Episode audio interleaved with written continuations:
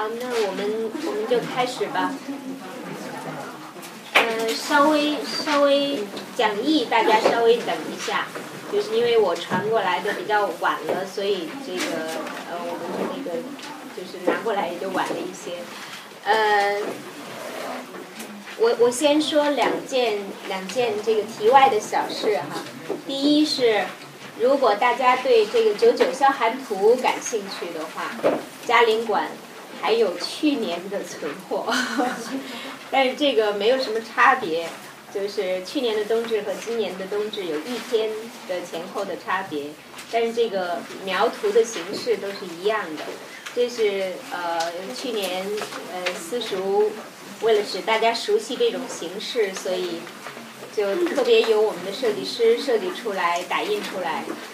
那个那一页就是在在这个入口的书案上，对，可以拿起来给大伙看一下。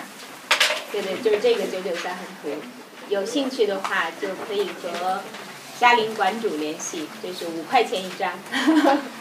呃，然后另外一件事情，呃，通知一下大家，下一周的课程是一天，呃，就是下午是我的课，还是红楼这个课继续讲，上午我觉得可能以感兴趣的朋友可能以女女性为主，就是我们有一位学员，他是一位日本的茶道的，可以称为高手了。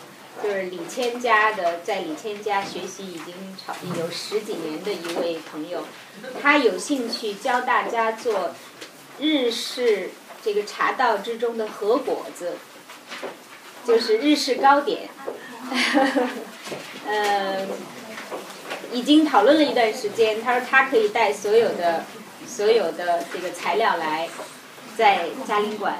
大家有兴趣的话，都可以下周下周日的上午十点钟来参与。嗯，好，就是这两件小事。然后，呃，今天的课程，今天的课程，红楼的呃通读部分，我们现在进行到第八课，就是整个红楼课程进行到第九课了。通读部分现在是第八次。呃，我算了一下，应该还有算加上今天还一共三次课，可以把通读部分讲完。其实我们的速度应该就是每次课差不多十回，就是呃，我想要往前赶着讲也没办法，就是因为因为这个容量就是这么大。那么今天今天的这次课和下一次课。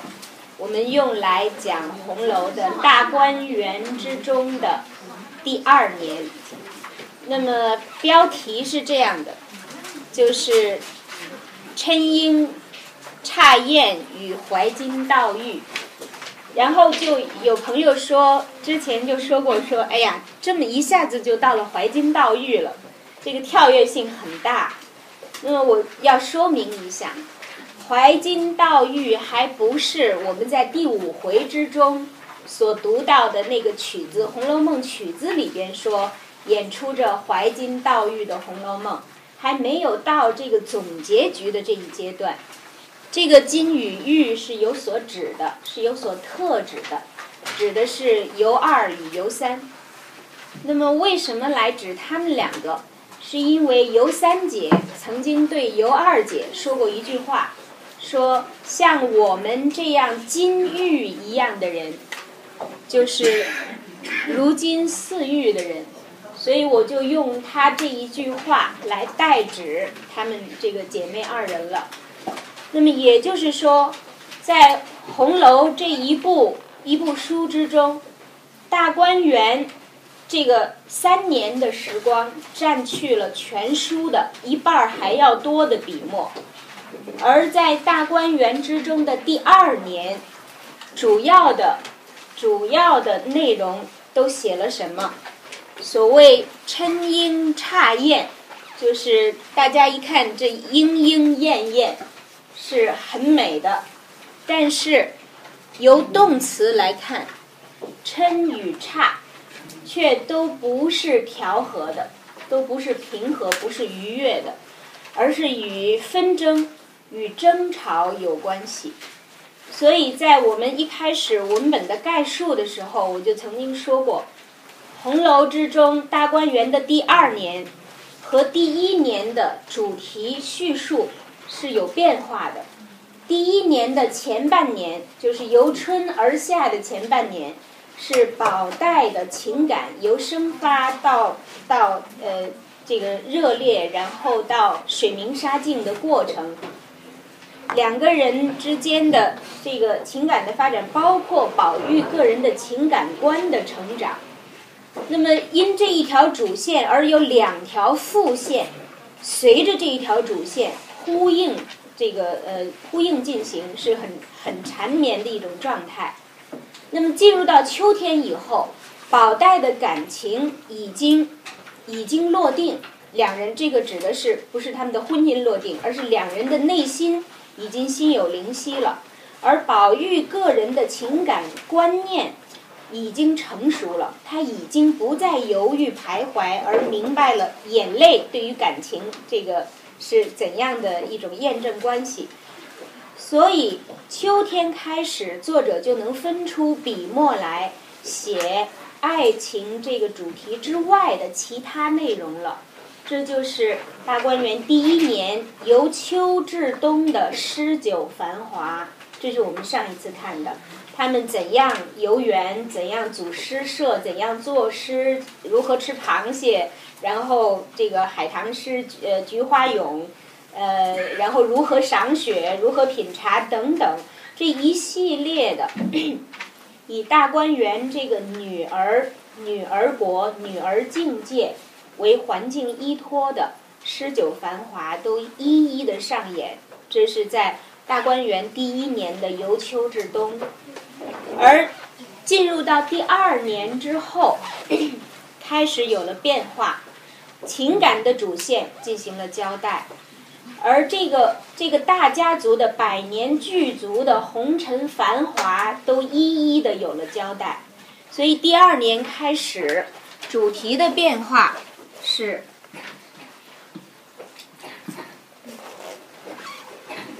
开始在表象之外能够看到表象之下的一些纷乱，它它表现出来。而这些纷乱和第三年又有不同。第三年的这个纷乱开始表现出主要矛盾浮出水面，可是第二年还表现为这个呃丫鬟、仆人的层次和这个比如说主庶这个嫡庶之间，赵姨娘和和这个怡红院之间的冲突，但是这些冲突。开始取代了那些诗意的文本、诗意的这个文字，成为第二年之中，尤其是前半年的主题。这个所谓琛莺插燕，所以我们看起来就都是与与与争吵有关系的。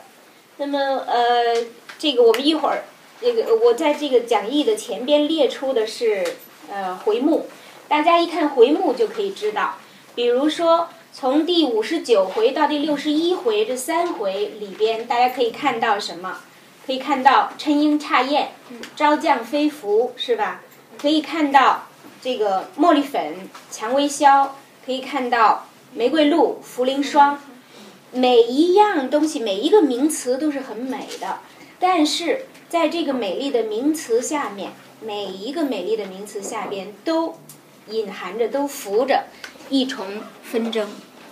隐伏的都是纷争，那么所以大家就就呃知道，就是作者的笔墨已经开始发生了转移。那么到这个从宝玉的生日这个时间节点，宝玉的生日是在夏呃春末夏初的时间，那么在以这个时间为节点，开始出现了一个呃一个陡降情节的陡降，什么样的陡降？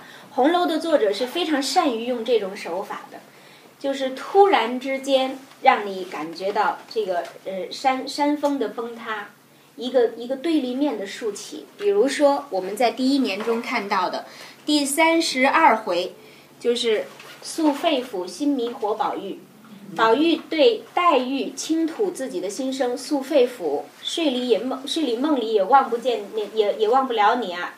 这样的一个叙述，感情的表达达到高峰，但是突然紧跟的情节是金钏儿的自杀，金钏儿的投井，仿佛一下子由一个火热的顶点坠入到冰点一样。这是作者善用的一种手法。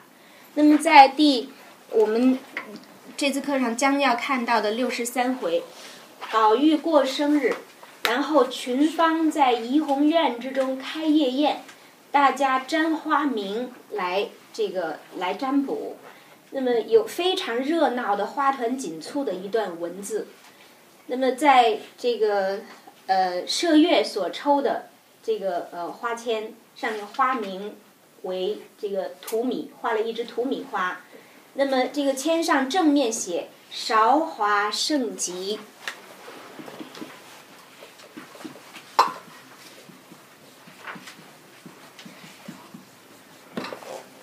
这就像是第三回前半回的呃第六十三回前半回的文字了。韶华盛极已经达到顶顶点，无以复加了。但是接下来他怎样转？突然贾静过世，贾静一群一几个几个仆人慌慌张张走进园里说：“这个东府老爷宾天了，是贾静过世了。”然后一下子这个整部书的情节开始发生斗转，呃，悲剧性从这儿开始显现出来。之前一直是做隐性的提示，但是从第六十三回的后半回。悲剧性显现出来，贾家的走向衰落，由此开始。紧接着由这一回开始引出二游的命运，就是怀金悼玉这一回。这是在第六十三回发发生的一个斗转。然后从六十三到六十九回所写的，都是尤二与尤三的呃遭遇。那么呃，先自刎了尤三姐，然后这个。叫做冷退了，呃，冷退了柳二郎，就是呃柳香莲出家，再紧接着是尤二姐遭这个凤姐的算计，在第六十九回吞金，这就是大观园之中第二年的最末一回，第七十回进入大观园第三年，那么这是这是作者的，就是对于第二年之中的整体结构的安排。那么我们来细看一下它的呃，它是怎样呃描写的。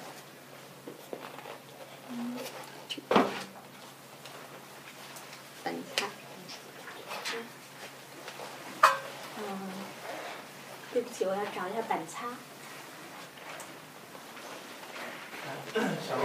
哦，在后面，在后面。我这里。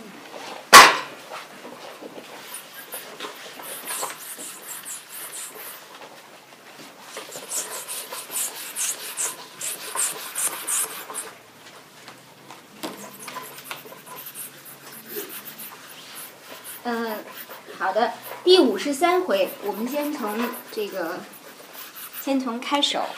五十三回是大观园第一年和第二年的分水岭，就是这一回里边第一年的尾声有晴雯补求，呃呃，这个这个故事的尾声。那么，但是这一回的回目就是宁国府除夕祭宗祠。除夕是要祭祖的，而宗庙、宗祠是在宁国府。这个大家听过这个耿威先生的讲座，知道这个呃宗祠它的大概的位置在宁国府的西边，就是夹在宁国府和荣国府呃这个这个呃之间。但是呃贾家的族长是是宁国府，对，是在宁国府之中的嫡传，所以这个时候。这一代的族长是贾珍，那么，所以在过年节的时候祭祖是要到宁国府，在宁国府举行的。那么，呃，除夕祭祖之后，元宵节之乐是在呃荣国府之中，因为贾家一族宁荣二府，就现在而言，在世的年纪最长的就是贾母了。所以以他为核心过节，那这个不管贾珍、尤氏、贾蓉等人在这个家人团聚的时候，都是要过荣国府这边来，这个逗贾母一乐的。呃，还有一个，其实大家想一想，其实对比一下荣国府和宁国府的人口多少，这个想一想，荣国府是多么这个人口繁盛的一大家，而宁国府仿佛只有贾珍、尤氏和贾蓉以及他后娶之妻，这个仿佛只只这四口人是这个主人。那么呃，想想一想宁国府的。空间的安排，对府地的这个呃布置的描写，你也觉得它仿佛是空空荡荡的，不像是荣国府的描写这样细致。院落院宇之错落分明，路径描写非常之精细。这两者对比，其实一重一轻。这个呃，如果说荣国府用了九分笔墨，宁国府可能是一分笔墨。为什么会这样写？我们会在以后就是进入到这个通读阶段的时候来来探求一下作者的创作意图，他的创作目的，而决定了他的创作手法是什么。那么这呃这一回除夕祭祖，元宵夜宴，那么在这呃这一回之中，我们要看什么？其实有很多的细节，这个我在这儿就不多说。那么有两点，我觉得需要提示大家，就是在过节之前，宁荣二府各自的封地，这在过去叫做十邑，各自的封地，掌管有庄头来掌管。那么他们趁年节的时候就要进京来给宁荣二府来进献一年之中的收成了，这个所以从这儿，作者让我们看到了宁荣二府贾氏一族此刻他们到底的家底如何，是在这儿交代的。那么呃，都进献了什么东西？就是凡生活中所用之物，几乎都囊括在其中，就是以有以农作物为主，呃，有米，有炭，有有有鸡，有猪，有鸭鹅等等，这个各项日常的吃食所这个所涉及之物，呃，几乎无不完备了。那么呃，但是米也是各分等力的，其中各分等力，比如说这个呃。有这个御用的胭脂米，一共这个只有两担之多。那么其他的，比如说这个呃，这个必经米要有五十斛，然后其他的下人所用之米，这个呃有一千担之多。那么这些米粮不算外，银两有多少？宁国府之中有银两两千五百两。这个距离我们大家对于这个宁荣二府的这个预期，仿佛是少很多。贾珍自己也说，贾珍自己对这个庄头叫做乌进孝，对他说：“我算着你们怎么也得有五千两银子，就是这个农庄之中所收的粮食、所卖的牛马等等折变的银两。”贾珍说：“我算着怎么也要有五千两，怎么只得这些？这个够什么的？”庄头就说：“我们今年又旱又涝，一场冰雹，如何如何，打了多少？”他说：“您这里还算好的，就是西府里边，我兄弟那儿，原来这个乌进孝的弟弟是管着荣国府的田庄的，比这边田庄多了几倍，是从他的口里说出来的。荣国府的。”十亿，他的他的这个封地是比宁国府要多几倍的。由此，大家也可以这个呃联想一下，是否荣国公当时比宁国公要功劳大，才才会使他这个有这么多的封地。那么比这里多上几倍，但是也只不过比这里多上两三千银子。所以荣国府今年有多少银银子进账？五千多两而已。那么这个呃，贾珍便说：“他说我这里边没有什么事情了，就是即便即便少，这个也也认头，没有什么没有什么大事，我这个装一两装一装看不见厚脸皮，这该请的人也不请，该送的礼也不送，所以也就能过得去。但是西府里边还有几件大事未办呢，这几件大事，这个不是在这儿交代的。是在凤姐和平儿两个人私下的聊天里边，他们的私语之中交代的有哪几件大事？贾母。贾对，贾母丧事这是头一件。如果贾母过世的话，那么这个迎叹息三位这个出阁，这个都是。但是迎春是贾赦那边的，惜春是贾政这呃是是贾贾珍这边的。那么宝玉之娶亲。这个贾环之娶亲，将来贾兰之娶亲，那么这些大大小小一应之事都是要银钱的。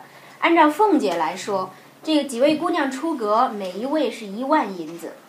呃，这个宝玉的婚事和这个黛玉的婚事叫做一嫁一娶，自有老太太自己的私房钱拿出来，这个不动关中钱的。那么呃，贾环。这个不拘哪里省一敏子就够了，两三千银子。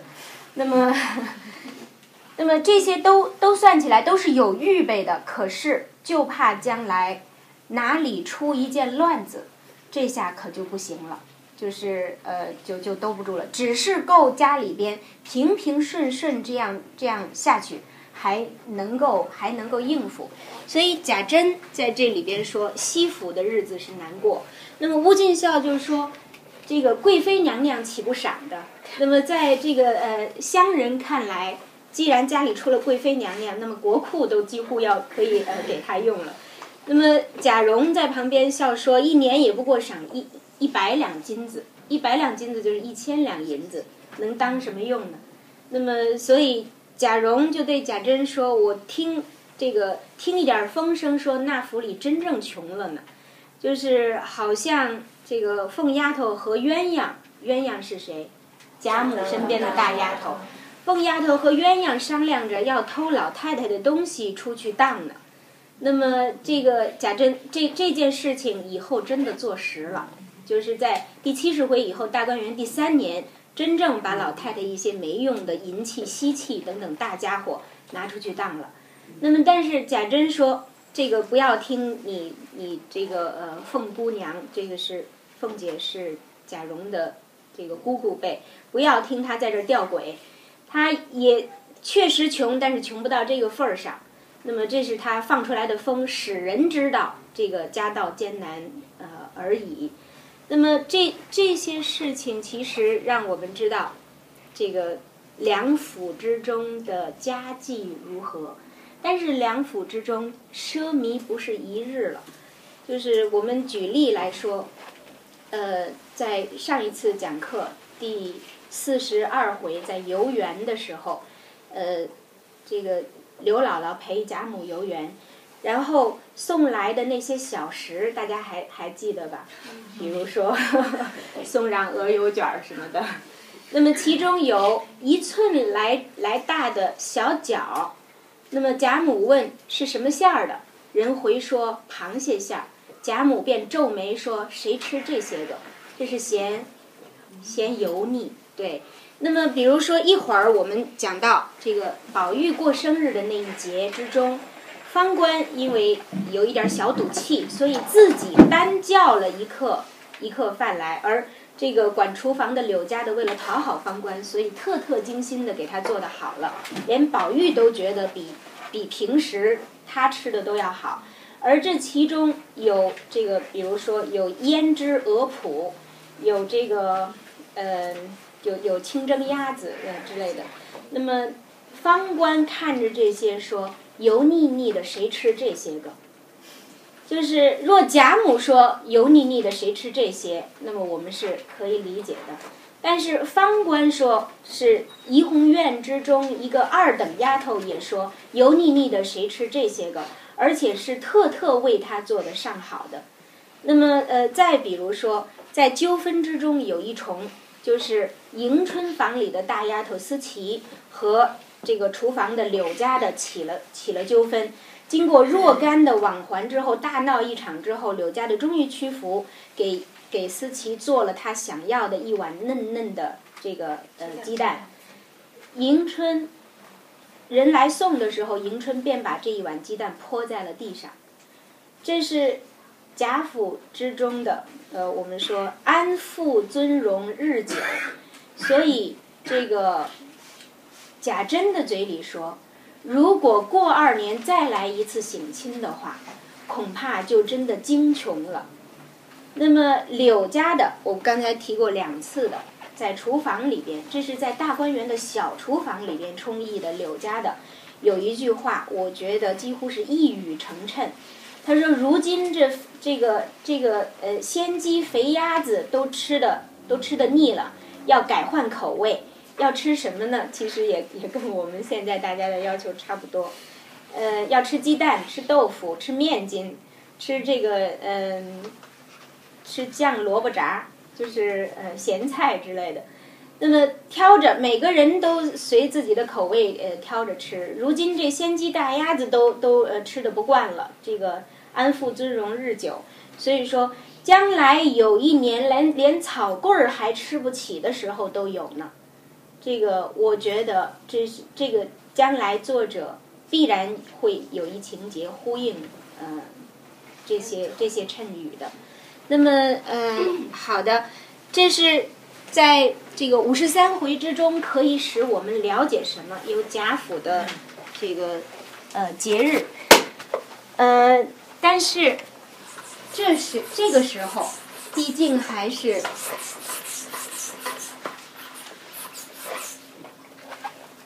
毕竟还是花月正春风的时候，都是大家得意浓时。那么我们呃看一下，简单的说一下贾府的呃过节，呃怎那个怎么看到这是百年之足？五十三回在祭宗祠这一回里，贾母率领府中合族的子侄男女在祭祖的时候，这个场面是怎么描写的？从第二回冷子兴远远的描述一下贾家，然后到这个呃黛玉进府之后。把这个呃荣国府这样穿一遍，再到现在五十二呃这个呃五十三回之中，我们看到这个才真正的出现了所谓呃合族，贾府之合族，合族的拜祭全都出现的，老老少老老小小全都出现。当贾母拈香下拜的时候，贾母下拜的时候。所有的子侄一起下跪，将五间大厅、三间报厦、前这个廊廊檐上廊檐上下这个台阶台廊檐前后台阶上下，所有的院这个院子的角落塞得无一细地，都塞得满满的。那么鸦雀无闻，一点声音都没有。只是听到在跪拜的时候，这个玉佩与与这个金环叮当铿锵之声，并靴履起跪之声，就是靴子靴子的声音。那么这是贾府之合族，这个时候完整出现，是从宝琴的眼中看到的。因为宝琴是新来，大家记得吧？第四十九回的时候，宝琴新来，所以他从未参与过这样的场面。由这样一个新人的眼里，做一件完全全新的场景来看，在第五十三回，才作作者是这样，也一层一层的安排这个我们接近这个家族的全貌的。那么，嗯，这个拜完之后。这个元宵节是怎么过法？这其中有一个呃，有一个细节给我印象比较深，就是他们请了一班外边的小戏在看戏，而且元宵节是灯节，它的重头就是灯，就是赏灯，所以在这个呃看戏的时候，这个贾母的正厅之上。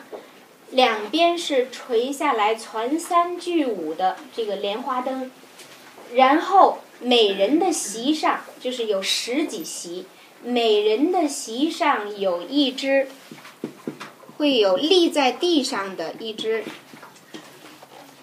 这是七对雕漆的荷叶，而这个荷叶是珐琅做的，荷叶上面带信子，信子上可以插蜡烛，而这个荷叶是活的，它是可以调整调整角度的。呃，我现在无从想象，没有见过实物，要问能工巧匠才知道。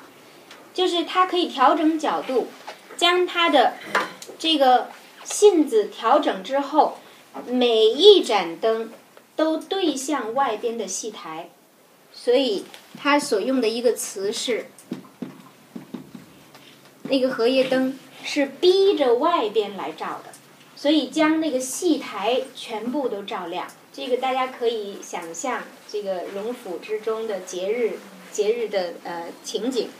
那么还有一个要提示大家的就是，呃，具体的情节我我我不讲了。他们如何看戏，如何听女仙儿，就是说书的女仙儿来说书，而凤姐如何讲笑话，这个呃贾母如何讲笑话，这个我就不说了。呃，提示大家一点，就是座位座次，座次有什么呃有有什么值得一提之处，就是。陪贾母坐的是谁？贾母一定是他他拣他最喜欢的人来坐在自己的身边，所以陪贾母坐的，从头到尾一直是宝琴、湘云、黛玉、宝玉。呃，宝钗是和迎叹息三人同坐的。那么他们曾经有一次移席，就是从外间儿。因为夜深了，贾母还有兴致再接着玩，怕天凉，所以从外间又转到它里边的暖阁的炕上去。转到炕上去之后，拼了一张大桌，大家都围围一张桌而呃一张桌子而坐，坐在贾母身边紧挨的仍然是宝琴、湘云、黛玉，而让宝玉夹在王夫人和邢夫人之间坐。那么这个其实，呃，就是嗯，我们的文本读到细到一定程度的时候，是会注意到这一点，就是贾母的心中取中谁，贾母欣赏什么样的女孩子，于女儿之中，这个呃，大家也可以在在文本之中呃，多注意一些这样的细节，呃，这个其实是可以呼应起来的，跟贾母住过的女孩子都有谁？黛玉、湘云、宝琴，就是这仨。那么，嗯，这个贾母的这个，我们上上一次说过，贾母的品味是相当不错的。无论这个品物、玩乐，还是还是论人，她有她自己的取众的呃标准。呃，和和王夫人大不相同。那么，呃，好的，从五十呃这个这个节下，我们能够看出来什么？这个就就讲到提示到这儿哈。从五十四回节过了以后，出了什么样的事情？呃，一过节，呃，凤姐变小月了，就小产了。那么，所以在过节的时候，大家看凤姐。那样凑趣，那样调动自己的智慧才华来哄这个贾母乐的时候，她其实是有六七个月的身孕在身上的。那么这是后文由平儿在劝解凤姐的时候，已经已经到第六十一回的时候，平儿劝解凤姐的时候说：“好容易怀了一个哥，到六七月份上还没有了，还掉了，就是焉知不是平时用心太过。”这个呃致使的呢，所以这个五十四回因为凤姐的这个小产，而虽系小月，却一直大亏虚下来，就是因为她年幼，而且又好胜，这个心强，与人争强争强斗胜，所以竟大亏虚了下来，一直到七八月间，方方这个才渐渐的平复起来。那么王夫人就觉得这个自己。少了绑臂，没有人帮，所以就物色了几个人来临时的取代凤姐之职。这几个人是首选是，错，首选是李纨，因为李纨是这个家里边的正经的这一辈的，对大奶奶，这个和凤姐是妯娌的关系，所以凤姐病了，第一个要启用的当然是李纨。但是因为李纨双居，所以她她平时是不理家的，这个时候要要要顶用的。那么然后就是因为李纨是个菩萨心肠，所以让探春来协助李纨。那么又觉得这个呃可能两个人仍然势单，所以就又叮嘱宝钗。为什么用得这许多人？为什么用这么多人？是因为贾府之中现在这个确实没有人手了，因为这个朝廷之中遇遇到一件事，就是一位老太妃病了。老太妃病了之后，这个在书中所所描述的那个年代，就是君这个。君子这个朝中之君有事，臣子是要是要这个呃尽孝的，如如这个呃子孙一样尽孝的。所以从贾母到邢夫人到王夫人乃至到尤氏，他们都是每日进宫去问安。然后这位呃老太妃不治而这个薨逝了，这个呃过世了，所以贾母等人又要。这个随灵就是去去安葬，这样有小半年的时间，竟不得在家里边安心管事，所以需要这几位合同来参与家事。那么为什么是为什么是探春，不是迎春，不是惜春？惜春太小。惜春太小，探春懦弱，对，那不是迎春懦弱。而而一定要点名是探春，其实这个在讲到探春人物论的时候，我们也还会提及比较详细的。第四十六回就是鸳鸯，鸳鸯女视觉鸳鸯偶的那一回，因为贾赦看中了鸳鸯，所以让邢夫人去向贾母提亲，大家都记得。然后鸳鸯不不同意，所以这个呃，所以这个。呃，拉着他的嫂子同到贾母面前去，呃，发毒誓剪了自己的头发，大家还有印象。那么就在这一就在这个时刻，贾母非常震怒，气得浑身发抖，而邢夫人不在眼前，只有王夫人在，所以贾母当时的怒气是发向王夫人的，就是说，呃，这个你们。我有什么好东西，你们也来要；我有好人，你们也来要。我通共只剩了这一个丫头，你们见我对她好了，所以你们气不愤，也来也来这个算计着要要这个把她把她弄走了，然后再来算计我。王夫人站起来，一声不敢言语。在这之前，在这之前，一提到这个，一提到这件事情，就是鸳鸯一一说到这这件事情。众姊妹、众姊妹都在，李纨在，李纨就已经把众姊妹都带出去了。这个是李纨的这个她的职责，就是未出阁的女孩是不适宜听到这样的话的。但是大家出去以后却没有离开，都站在外边，在呃，在在探听。那么探春在外边听了一听，这个时候迎春懦弱，惜春小。宝玉不能为自己的母亲辩，王夫人受了委屈；宝玉不能为自己的母亲辩，李纨不能为婆母辩，大家都不能辩。这个时候正是用女孩之时，所以探春听了一听，就走进来对贾母说：“这个有大脖子要收要收这个屋里人，小婶子如何知道？”贾母是明白人，一句话就就通了。那么。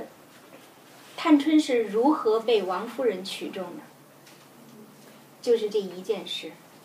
探春作为一个庶出之女，本来是没有她的用武之地的，因为这一件事而结欢于王夫人，所以这个探春说：“太太满心疼我，只是没有机会。”但是。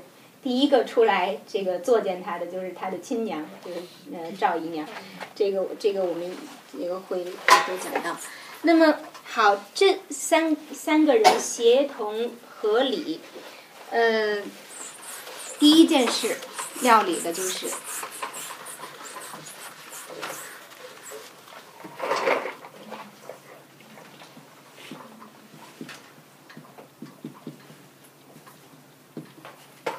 就是赵国基之事，呃，这件事情其实是作者安排出来，呃，要要塑造一个完整的探春的形象。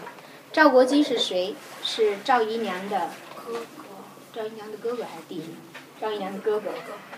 那么，赵姨娘是家里的家生子，她的她的哥哥是其实这个赵家是数呃世代在贾家为奴的，赵姨娘是从这个奴仆之中挑选出来被收为姨娘的。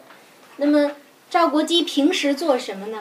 他是贾环的随从，他是随从贾环上学的。那么就就如李贵对于宝玉这个身边人一样，李贵是宝玉的奶奶娘的儿子，这是他身边的贴身的这个大仆人。而赵国基也就相当于贾环身边这样一个人。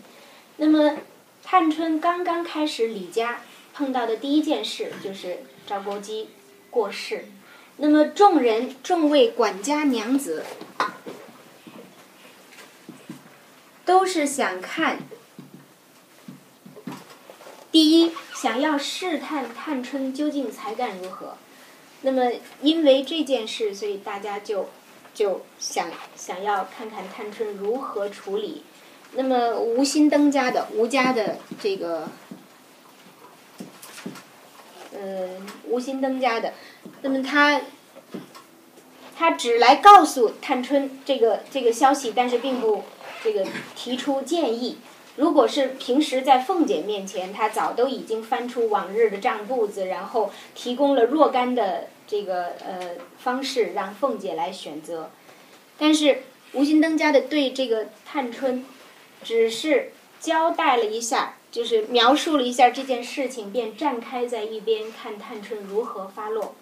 李纨在旁边说话，就是这个旧年袭人的母亲死了。呃，太太赏了四十两，四十两银子。那么呃，所以李纨说也赏他四十两吧。那么吴新登家的这个说了一句好，然后转身就走。倒是这个探春把他叫住说，这个旧年里边，这个祖宗手里边，这个老太太房里边也是有几方老姨太太的。他们都是怎这个家里人口没了都是怎么赏的？你说来我听听。这个无心登家的一下子就被问住。那么这个探春就说：“那么呃呃，他他说我要去去翻旧年的账本。”探春说：“如果你在凤姐面前也是要这样翻的话，那么凤姐也不算是一个这个能干的，也不算是个厉害的，就是还不快去，再晚一会儿别人不会说是这个。”你你不知道，倒说是我们不明白了，一下子就给这个吴家的一个下马威。那么就在此刻，这个赵姨娘，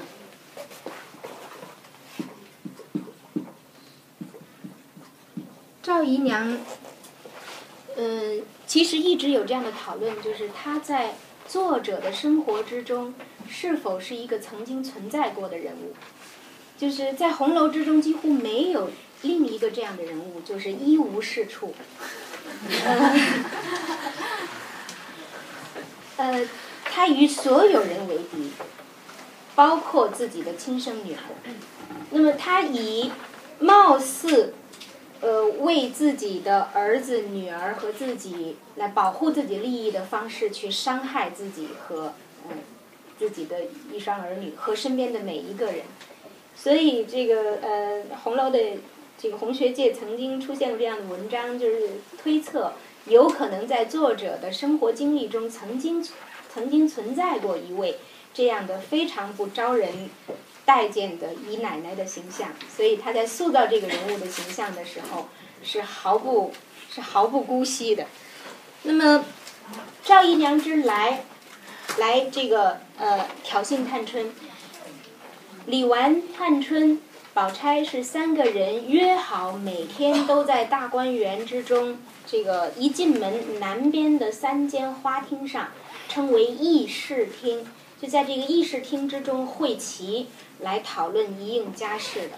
而赵姨娘进门来就说：“这个，呃，我我都我都被人踩下去了，这个，这个这个屋里边没有我的活路。”李纨等人一起站起来来，呃，问他赵姨娘便一把鼻涕一把泪说：“这个，是我现在熬得连袭人都不如了。”那么，呃，简简短，简短而言，赵姨娘，呃，此来的目的就是为了赵国基多征二十两的这个呃入殓银，因为探春不同意这个四十两。而最终决定给他二十两，为什么？是因为历年的祖宗手里规矩是这样，这是查到的账本儿，是只有在外边的所所谓从外边买来的这个呃奴仆，如果家里边姨娘一这个等级的，家里边有人过世的话，都是赏四十两。如袭人，袭人不是这个贾府的家生奴。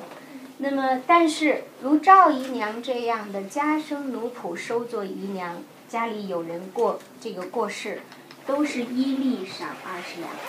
那么，这个赵姨娘口口声声对呃探春嘴里边所说的都是我将来还要你看顾赵家如何？现在你舅舅没了，呃怎样怎样？探春的心病，这个人物的心病，大家都读过红楼的人都是知道的。探春一个如此之自爱的、如此之好强的女孩子，那么她的内心最深的这个症结、最深的伤痛就是她是庶出。那么好在大家顾惜她的脸面，这个平时都不提这样的事情。那么谁谁是隔个三五月就偏要把这件翻出来，这件事情翻出来？闹得和天下的人都知道，就是他的亲生母亲。那么，所以，所以这个探春对着他的母亲说：“这个何苦要这样？隔个三五个月就翻出来，闹得尽人皆知，如此来作践我。那么，这个谁不知道我是我是这个姨娘养的？那么，我若是个我若是个男人。”这是探春的志向，呃，以后我们讲人物论，大家或者回去大家翻翻文本，你看探春怎么布置她的住宅，怎么布置她的房子。探春布置她的房子的整个气派，不是一位女孩子，完全是位士大夫，完全是一位这个做官在朝的人而养自己的山林之志，是是这样的一个一个风格。如果大家看。探春的秋爽斋一进门，紫檀大案上如何陈列大鼎，然后那个大的汝窑汝窑盘子里放几十个焦黄玲珑大佛手。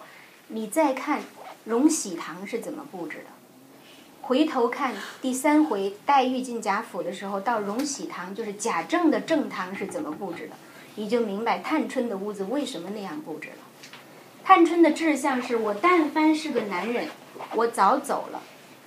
那时候立一番事业回来，自有我一番道理。但是现在偏又又出不去，而且身边是有这样的，呃，这样的母亲。我曾经有呃有一次红楼的选修课上，女院的一位学生写的写的一篇这个呃结业的小论文里边，我很我很喜欢那篇文章，就是选择了这一对母女来写，呃，文字很活跳。但是呃，这个思路都是都非常清晰的。题目就叫“我有一不给力的妈 ”。呃，我觉得非常的准确，就是就红楼的情境而言，就红楼的环境而言，探春的这个母亲是太不给力了。那么，呃，探春。探春非常坚强的，就是毫不放松的处理了这件事，并且，并且在这个过程之中，就是对每一个人都表现出来有理有利有节的挑衅性，就是他他免除了大观园之中的每一位小姐的这个二两脂粉钱，每个月的，这是这是一副重份的重这个重复的钱，他免了。那么这是触及于他身边的每一个姐妹，包括李纨，包括凤姐等等。那么呃，他免掉了宝玉、贾环、贾兰三个三位年轻的哥儿在学里边上学的时候一年八两银子的点心钱，这个是既得罪李纨，又得罪宝玉，这个还得罪赵姨娘，得罪他呃亲娘，但是他非常坚决的免掉。那么这个几件小事下来。就是这些管家的娘子，三四天下来，渐渐的觉得探春之精细处不让凤姐。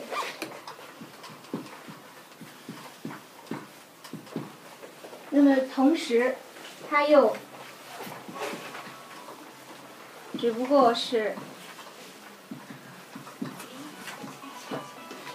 言语平和，性情和顺，因为他是读书识字的。他是有修养、有教养的，他和凤姐的这个风格是不同的。两个人都是精明而有才华，但是两个人又各自带着他的性格，各自带着他的这个教养，这个是呃差异很大的。嗯，那么凤姐也通过这件事情对于探春印证了自己的看法，就是当平儿。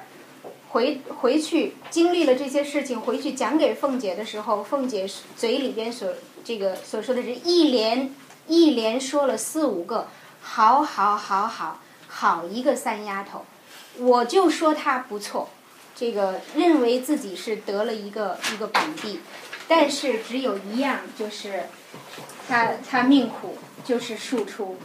就是将来有哪一位不挑不挑这个正数出身的得了去，那个才是才是有福呢。这个到第呃到第六十五回的时候，我们看星儿，就是贾琏的贾琏的小厮口中评价这位三姑娘也一样，前面怎么夸，就是是也是一位神道，就是了不起的人。是我们我们把它比作玫瑰花，又红又香，但是刺大扎手。无论前面说什么，最后一定要补一句：可惜是是庶出，是凤凰出在老瓜窝里。那么 这个呃，就是探探春探春这个平生最大之心病，就是这个她的自强，她的自爱。到了，到了极度过敏的程度，那么其实都是出于对对自己的这种身份的敏感，他他有有他自卑的心理在呃其中。那么由这条由这条线索，探春呃李家而引出探春一个，他并不是并不是借由这样的事情和机会，仅仅来为自己达到一个。私人立威的目的，探春不是这样小气的人，她是真的对这个家族的命运有所思考的。她希望能够在这个这个家族越来越艰难的趋势过程之中，能够尽到自己的力量，所以才有她心力除弊。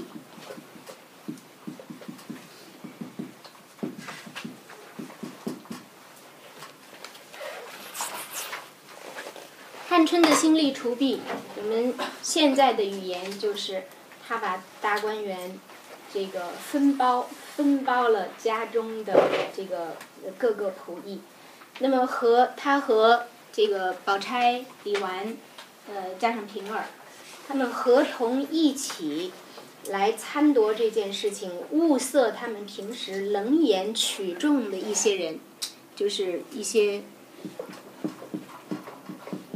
都是都是富人了，能在这个这个园中充事的。那么呃，是因为探春受过一个启发，就是大家有印象吗？就是呃，贾家的贾家的管家，就是赖大家，曾经赖家的孙子就是呃任州官，被委任了州官，所以请从贾母开始到这个到宝玉等人都到自己的这个园园子里边去去喝酒去庆祝，大家有印象吗？那是在第嗯四十七、四十八回，就是薛蟠薛蟠调笑柳湘莲的时候，被柳湘莲这个呃怒打一通，就是就是在这个赖大家发生的事情。那么探春到了赖大家里，她和别人的着眼是不一样的，不仅仅在赏景，不仅仅在看戏，他在打量旁呃旁人家，这是他家的大管家家。那么呃园林也有一二处惊心骇目的。就是，但是他们那个园子还不及大观园一半儿大，但是每一年除了这个家中人所吃的蔬菜、鱼虾不算之外，居然还能有七八十两银子的进项。七八十两银子是什么概念？我们在第第呃四十四十一回。就是刘姥姥曾经算过一个账，有印象吧？就是贾府里人吃那一顿螃蟹，一共是差不多要二十两银子。所以贾母还贾母了，刘姥姥说这个够够我们庄户人过一年的，二十两银子够一家庄户人过一年的。而赖大家的这个园子是一年可以有七八十两银子的进项。那么，所以从那儿开始，这个探春就动了心，说原来。一个破荷叶，这个一一一根草苗，这都是可以卖钱的，这都是值钱的。那么，在这个机会之下，他就开始实行了自己的一个想法，就是让那些各自有本领、能够能够种田、能够易竹、能够。能够养塘，就是种藕啊、养鱼啊、养虾呀等等，能够试花儿，所有的这些，这个园中所需要的这些事物，都都选中一些能干的妈妈来各自认领了去，这样就不需要府中原来专门这个配人，然后另配钱来做，因为这些事情都是有收益的。而这些收益都可以供府中人享用，比如说，这个如果将这个田亩认去的话，有一位老田妈就把这个，呃，稻香村的那几亩田认了，那没有几亩，一共，嗯，就是那几畦田认了。有一位老祝妈，就把潇湘馆的那片竹子认了，这都是随氏夫文啊，就是。老祝妈就管竹子，老田妈就管那些呃稻田。那么这些都是每一年会有这些食物交给府里，府中人所吃之笋就不用到外面去买了。那么不是当然这些这些呃麦稻是不够府中人吃的，园中所养之之鹿、鹤、鸟、雀等等所用之一应粮食就不用到外边特地去买了。那么，这个堂中所出之鱼、藕等等，也就也就不用再专有这项花费了。那么，这样一年能省去多少钱？这个园子，探春算了一算，一年可以免去四百两银子的耗用。所以，宝钗在旁边附和说：“这样却来一年四百两，两年八百两，这样的话。”田地也能够也能够置几顷，房舍也能够也能够盖几间，这样的话就是这个做兴家计之事，而不不仅仅是消耗的。当然，这个像贾府这样家里是不可能靠着这样的事情来兴家的，它是它是一个它是一个一个举措，它是一个一个态度，一个表态。那么呃。但是这个宝钗在其中顾及到，他说，他说也不可太苛，让大家都各自能够有有呃收入有进项，然后又免去了各位这个苦妇，就是认领这些田竹呃支支产的这些仆妇，免去了他们跟账房结账的，就是这一层，就免去了账房的盘剥，所以他们又可以多得一些一些钱。这是宝钗之之小会全大体，所以这一回的呃回目，第五十六回的回目，十宝钗，十宝钗小会全大体，敏探春，这是作者对他们的呃评价。探春之干练敏锐，而宝钗之这个能能够顾全大局，呃，这是在大观园第二年的春天，孟春时节的一股新的气象，就是是以探春这个姑娘，她呃她正式的登上了这个贾府之中的李家的呃。这个李家的位置，我们不能说不是正式登上，而他正式出现在读者的眼前，做一位有才干的李家之人，那么呃，带给带给我们的一个一个新的气象。呃，好，先把这一节放下。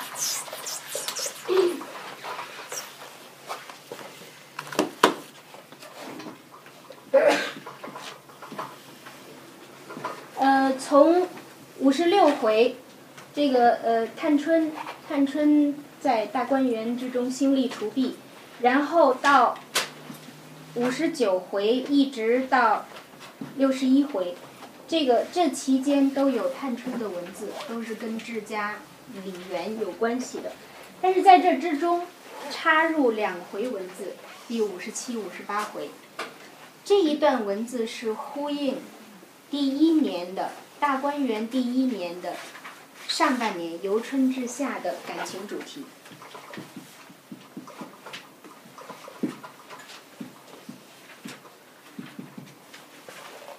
嗯，大家还记得吗？我们在在讲这个感情主题的时候，一条主线是宝黛二人，然后两条副线。副线一是小红与贾云，副线之二是是贾强与林官，大家还记得回目吗？呃，不用说那个呃那个数目，就是回目之中作者所用的遣词用文，我提示过大家。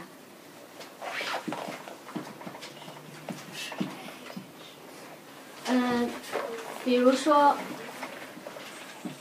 嗯，第二十二十九回，第二十六回，这个写到呃黛玉的时候，呃，就是一呃不是，这个，呃潇湘馆春困发幽情，第二十六回，潇湘馆春困发幽情，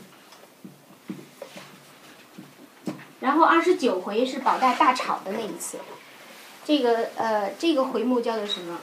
痴情女，情重，遇真情。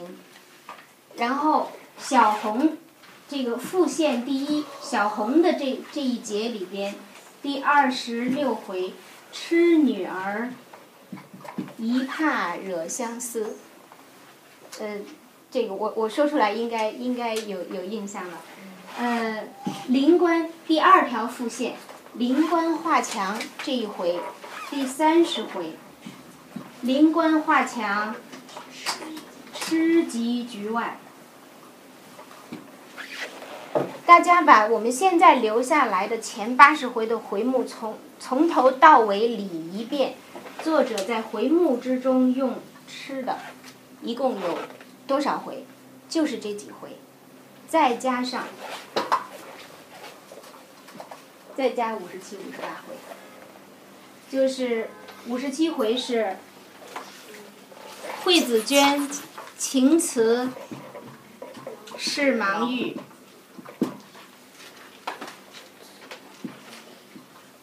慈姨妈爱语为为吃贫，然后五十八回是什么？杏子阴，贾凤气虚黄，后边是。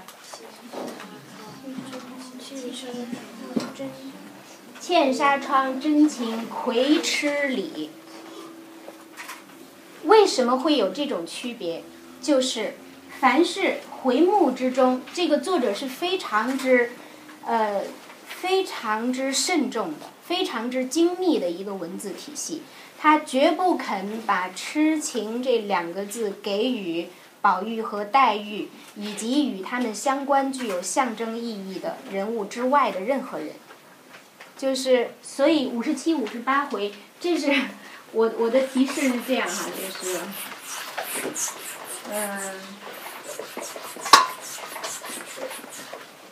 呃，我我我给出大家的顺序是反的，呃，一般的来说，我们这个呃文本如果不读到十遍以上，可能是嗯、不会有这个不会有有有这样的体会。就是还有就是注意到回目的作者的安排，回目之中遣词用句，作者是多么多么的慎重，多么的精严。其实呃，就这个这个也是需要，也是需要，甚至是抛开文本，单独审，单独这个在阅读回目的时候才会。呃，才会有这样的呃感觉，所以我是把提炼出来的东西，呃，一下子先告诉大家，这是一个这是一个反向的，呃，也也希望大家我们我们可能是在熟悉文本的过程之中，再返回头来看一下，这个呃回目之中如何安排，才能够知道作者的苦心。那么这两回里边写了什么？因为是是孟春时节，这个宝玉去看望去看望黛玉，但是黛玉在这个呃在午睡，嗯，黛玉和凤姐两个人是一定要午睡的。红楼之中直接写黛玉午睡，至少有三次。而凤姐是作者有一句话带出来说，凤姐的规矩，每到天热的时候，中午一定要休一个时辰，这是作者说出来的。那么，宝玉去探望黛玉的时候，适逢黛玉午困，所以没进去。见到紫娟，看到这个因为刚刚开春儿，看到紫娟只穿着只穿着很薄的衣服，所以宝玉就向身上摸了一摸，说你你在你在站在这个这个呃风口里，天风天风禅，就是这个风其实力量还是很大的。那么你再病了，那么那一位怎么办呢？这个紫娟就正色的警告呃宝玉说：一年大二年小的，大家就不要这样这个呃随便。他说：你看那个黛玉，指黛玉，就是她现在远着你还来不及呢。宝玉就一下子就呃泼了如如泼了一盆冷水一样，就就呆愣住了。那么呃自己一个人。一个人也无趣，就嗯闷闷的从潇湘馆中出来，到了沁芳亭边桃花底桃花底下一块山子石上。这是什么地方？沁芳亭边桃花底下一块山子石上。第二十三回大家还记得吧？就是在这儿落红成阵，他们一起读西厢的地方。那么在这儿自己一个人在这儿这个呃细想，现在黛玉要远着我，那么将来大家都要远着我，这个不禁落下泪来。这个对宝玉而言，我们在之前看宝玉的成长的时候，就是应该有印象。宝玉是一个喜聚不喜散的人，而他二十七、二十八回，就是曾经有一个意识的飞跃，就是他知道。最终一切都是要走向散的，都是要归空的。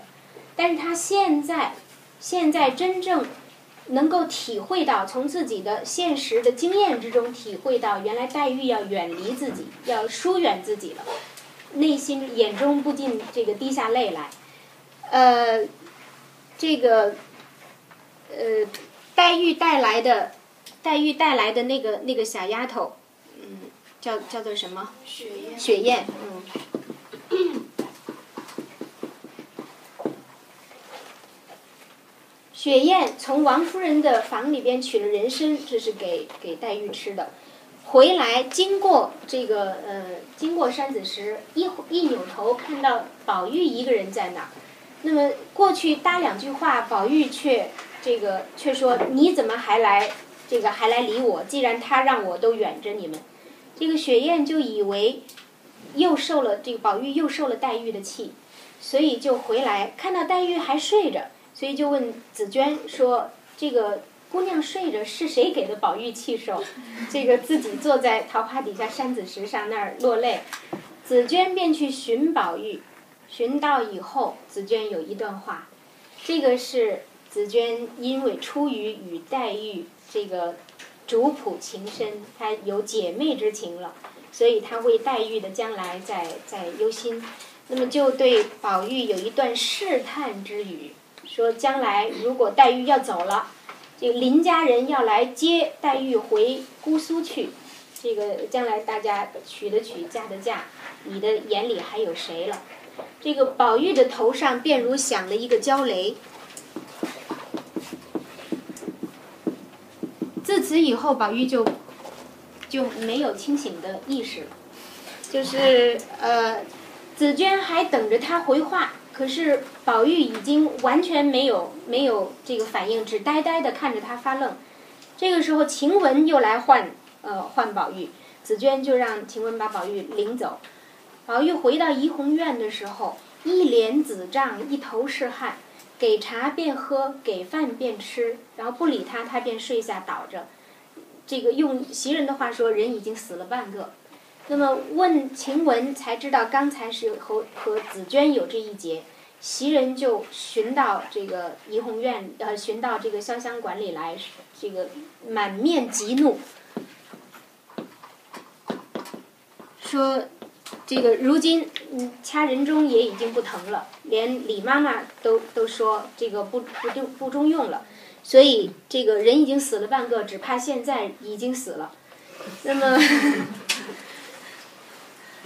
黛玉刚刚吃过药，就一下子把这个，嗯，这个如果是上一次上个星期我们讲的，薛先生来讲这一段应该更好。什么叫做这个斗肝搜肠？就怎么什么叫做嗯？斗肝搜不是斗肝搜肠，治胃伤肝啊，治胃伤肝，就是从五内之中，把所把所有的吃下去的东西都都这个呃都大吐出来，然后这个伏在枕上喘息不止，所以让让紫娟说：“你只拿绳子来把我勒死算了。”那么紫娟到怡红院去看宝玉，是因为因为这个急痛之下，这是呃太医所说的急痛之下有痰迷之症，所以这个贾母、王夫人等人都已经到了怡红院，才知道这件事情是因何而起，就是因为紫娟对宝玉说说了一句，说林黛玉要要走，不是今年这个呃。不是今年年底，就是明年这个秋天以前，林妹妹是必去的。那么，呃，宝玉便因此有了这这一场呃呆症。那么，等他恢复起来的时候，呃，这个中间有有若干很可爱的情节，大家可以去看。一把拉住紫娟不放，然后就是。呃只有紫娟到了怡红院之后，这个宝玉才哇的一声哭出来，说要去，连我一起带了去。那么，然后看到看到这个多宝阁上的西洋自行船，说那个船是林妹妹坐了要走的。然后这个众人给他拿过来，他一下子掖在被子里，说这下可去不了了。那么呃，有有若干的有若干的癫狂之状，但是等他慢慢好起来的时候。和紫娟有一番对话，因为这一段时间，从他生病到他痊愈这段时间，紫娟就留在呃怡红院之中侍候宝玉，因为宝玉不放他走。那么一走，宝玉便说林妹妹要走了。那么所以贾母另配了琥珀，来来这个服侍黛玉。就在紫娟。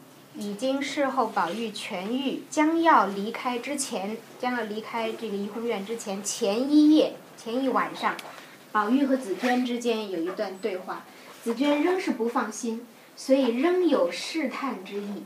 那么，呃，所以就说，因为我和他，因为我和宝呃和和黛玉，因为我们相处的好，所以他将来如果去了的话，我是我到底是跟他去还是留在这里？所以我这个心里边是是挣扎不定的。那么宝玉，宝玉这个呃对他说，我为什么一定一定要去？这个紫娟说，你你这个已经你已经都定了亲，呃这是就就这个字写，你已经都都定了亲，这个将来将来你眼睛里能有谁？宝玉说定了谁？我怎么不知道定了亲？那么呃，这个紫娟说是听说是定了秦姑娘。这里边补出来一段，贾母从宝琴来了之后是非常之中意宝琴的，曾经跟这个薛姨妈敲问过宝琴的婚事，但是知道她已经许配了梅尚书。为什么四十九回会有宝琴这雪中红梅的呃那一段？其实那也是一个预示的场景。那么宝玉说。这个说你是个傻子，宝玉还会说，人人都说我傻，原来你才是个傻子。那么这个秦姑娘是都已经许了人的，那么这个就我我之前这个杂玉你们都没看见的，现在我病才好，这个你又这样来怄我，宝玉在以此对。紫娟表达说：“我杂玉是为了什么？是为了谁？自己的心计如何？”那么，呃，在这儿，宝玉有一段狠，有一段狠话。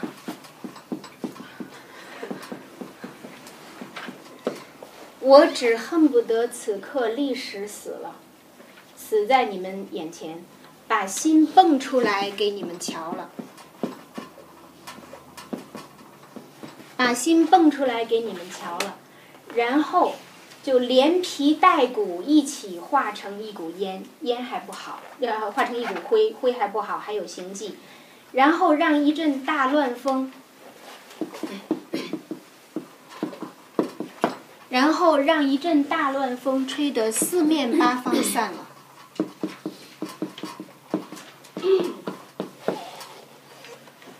就是。这才好，你们才才能明白我的我的心。说着，眼泪就流下来。这一段话，这一段话，我们听起来似曾相识。第十九回的时候，宝玉曾经和袭人说过类似的一段话，内容都一样，可是语气大不同。大家回去可以可以对比，就是他对袭人说的那一段话。你们好好的守着我，然后等等这个呃，将来我我没了的时候，我就化灰化烟，然后那个时候我也管不管不了你们，你们也顾不了我，就是大家各自散了。那一段话说的是很轻巧的，但是这一段话，这一段话说的是掏心扒肺的，是是，其实这种这种狠是因为内心。内心的情深，是因为内心的情深而痛，才有这种狠话。所以，这个宝玉对对紫娟最后说了一句话：“说我告诉你一句短话。”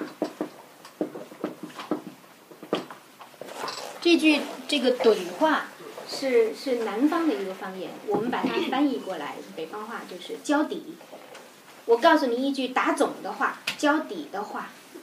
就是活着，我们一块儿活着；不活着，我们一块儿化灰化烟，如何？这是宝玉对紫娟所说的，其实是宝玉借紫娟对对黛玉所说的。宝玉不可能对紫娟之外的第二个人说这样的话。那么，呃，比如说第三十五回。当宝玉挨打以后，三十三回挨打以后，婴儿被袭人安排来给宝玉打络子，大家记得吧？婴儿在宝玉面前夸道：“就是我们姑娘有几个世人都不知的好处。”但是宝玉当时的反应是什么？说我常常和袭人说，这个将来宝姐姐出阁，少不得是你跟了去。我常常跟袭人说，将来不知道是哪个有福的销售你们主子奴才两个呢。这是宝玉对婴儿说，涉及到宝钗。如果我们换一个人物，假如宝玉对紫娟说，我常常说，不知将来不知道哪个有福的销售你们主子奴才两个呢？这是可能的吗？这是不可能的。他也不可能对婴儿说，活着咱们一处活着，不活着咱们一处化灰化烟。是，其实对各自两位不同的丫鬟所说，其实是指向两位主人的。宝玉的情感，宝玉的情感的态度是什么样？是从中可以非常清晰的判知的。那么，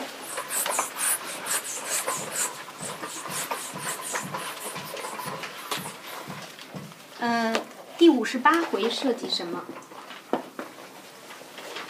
嗯，非常之呃有意思的是，这里边是宝玉呃痊愈以后，几乎把整这个春天，就是从孟春到到春暮时节了，几乎把这个春天辜负了。所以当他好起来的时候，他呃主张清明节，正好是清明节。他拄着拐杖出来散心，就走到这个呃这个沁芳闸边的杏树一棵大杏树底下，这是比较偏僻的地方。那么看到满树满树的这个青杏子都已经结得豆子大小了，像像豆子那样大小的。那么呃。宝玉便便想，这才能病了几日，便把杏花辜负了。这是宝玉，这也是黛玉，就是呃，他们是是有着这样的呃心性的。那么，便把杏花辜负了。那么，因为又刚刚听说有这样的一件事，就是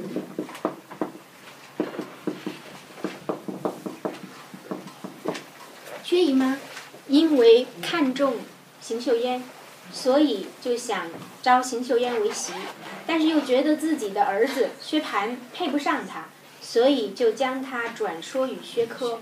这件事情是借助了呃凤姐对呃对贾母提到的，所以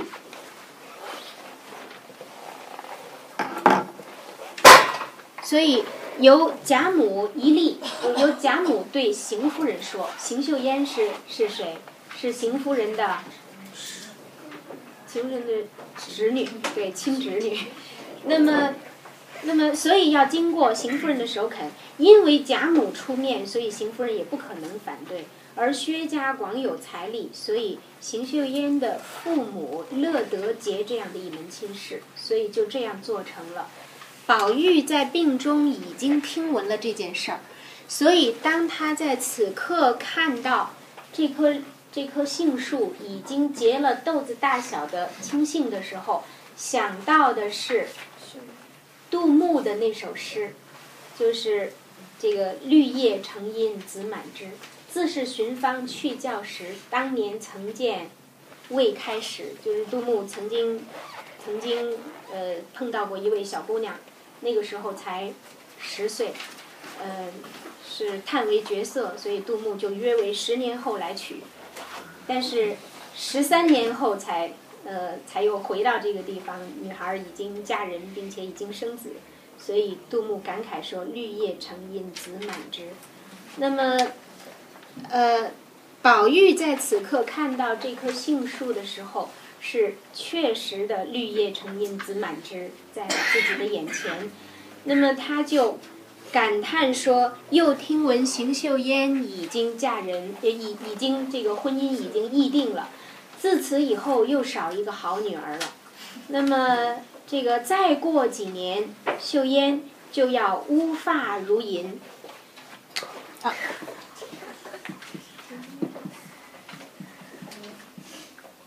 容颜槁铺，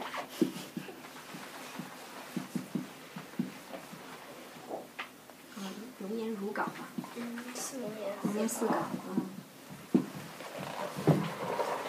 那么，在宝玉而言，我们对照其实是对照第二十八回宝玉的，就是一一推究了去，就是呃，黛玉、宝钗等等均有可到无可寻觅之时，那个时候连自己都都要到无可寻觅之时，思花、思园、思柳亦到无可寻觅之时，这个时候其实是对应这一回之中。他以邢岫烟这一位女儿来带所有的红颜女儿，都是会迅速的就就红颜老去，就失去呃青春，这这是一个一个一个嗯一一个一个象征性的比拟。那么，所以宝玉此刻的感叹不仅仅是对对杏花而已，而且是对女儿，所以。当有一只小雀儿飞来的时候，这个宝玉的心中就又发呆气。他他认为这只雀儿一定在杏花开时就曾经来过，而现在再来看到杏花已落，所以内心是感慨。他啼叫之声应该是哭泣感啼哭感慨之声，所以宝玉觉得这这只这个呃雀儿和自己的。这个此刻的心情是相通的，那么就在这个时候，忽见山子石后边起了一阵火光，这个这个主题转了，起了一阵火光，听到有一个婆子的声音说：“偶官，你要死，竟在这里烧纸钱，就是。”大观园里边是是千金所居之地，所以纸钱是不祥的，不能在这儿这在这儿这个烧纸钱或者是祭祀等等，就是呃因为不干净。那么一个婆子的声音说偶官，然后又听到那边有啼哭之声。宝玉过去之后，这个看到地上仍有未烧尽的呃纸钱。那么这件这件事情是。那个婆子叫做夏婆，这是从后文补出的。她其实是偶官的干娘。偶官是什么人？是梨香院中的十二女戏。而十二女戏之中的偶官为什么会在这儿？这需要补出来。就是自老太妃薨逝以后，这个整个普天下的所有的娱乐要停止了。那么呃，所以这个不许唱戏一年，一年时间不许唱戏，呃，所以这个这个小班也就散了。呃，愿意回家的给予路费，让爹娘过来带走。那么不愿意回家的倒有多一半，所以就分至各房。偶官分给了谁？黛玉，潇湘馆。宝玉怡红院中分得方官。嗯。恒芜院中，宝钗分得蕊官，而宝琴分得豆官。呃，湘云分得大花面魁官，就是唱大花脸的，就是这个是很符合我个人的个人的性格的。这个后来湘云给魁官改名字，改叫韦大英。就是因为他本姓本姓回官本姓姓韦，而这个这个湘云是取为大英雄能本色，就方才合了他的心意。那么，呃，这这其中，他们各自在梨香梨香院的时候，曾经认各自的干妈。其实这个就是负责他们生活起居的，就是嗯，也是照料他们生活起居的。这个。下呃，因为在在当时各自都嗯有有利益之争，因为这这些人或或偷或谋，都都这个骗取这些女孩子的呃每月的月钱啊，这个所赏赐之物等等，所以各自有有积怨。那么这一次夏婆撞到偶官在私烧纸钱，就呃觉得抓住了把柄，所以就直接告到了李纨等人面前。可是。这个宝玉看到这个情景之后，就心里边有有庇护之意，所以当这个夏婆去禀告之后回来，宝玉就对这个夏婆说是自己自己做了一个梦，梦见这个呃杏花神让让找一个人来替自己烧纸，然后自己的病就好了。这全是宝玉的谎言，是为了替藕官遮事的。藕官本来以为碰到宝玉，就是呃他是心里很恐惧，但是看到宝玉在回护自己，心里边便知他是自己一流的人物。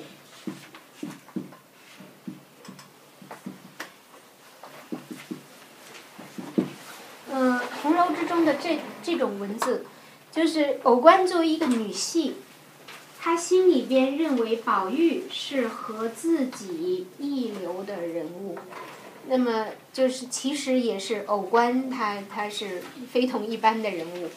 我们在这个呃在第二回之中看到贾雨村在论人物的时候，他说阴阴阳正邪二气妇人，然后聪明灵秀之气，这个这个呃暴虐乖僻之气如何如何，那么这这两气妇人，如果是在这个王公贵族就为情痴情种，如果是在这个诗诗书呃诗书寒门变为义士高人，如果纵便出于这个清贫的人家，也必然不可能为贩夫走卒，不可能供人驱使的，一定会做什么？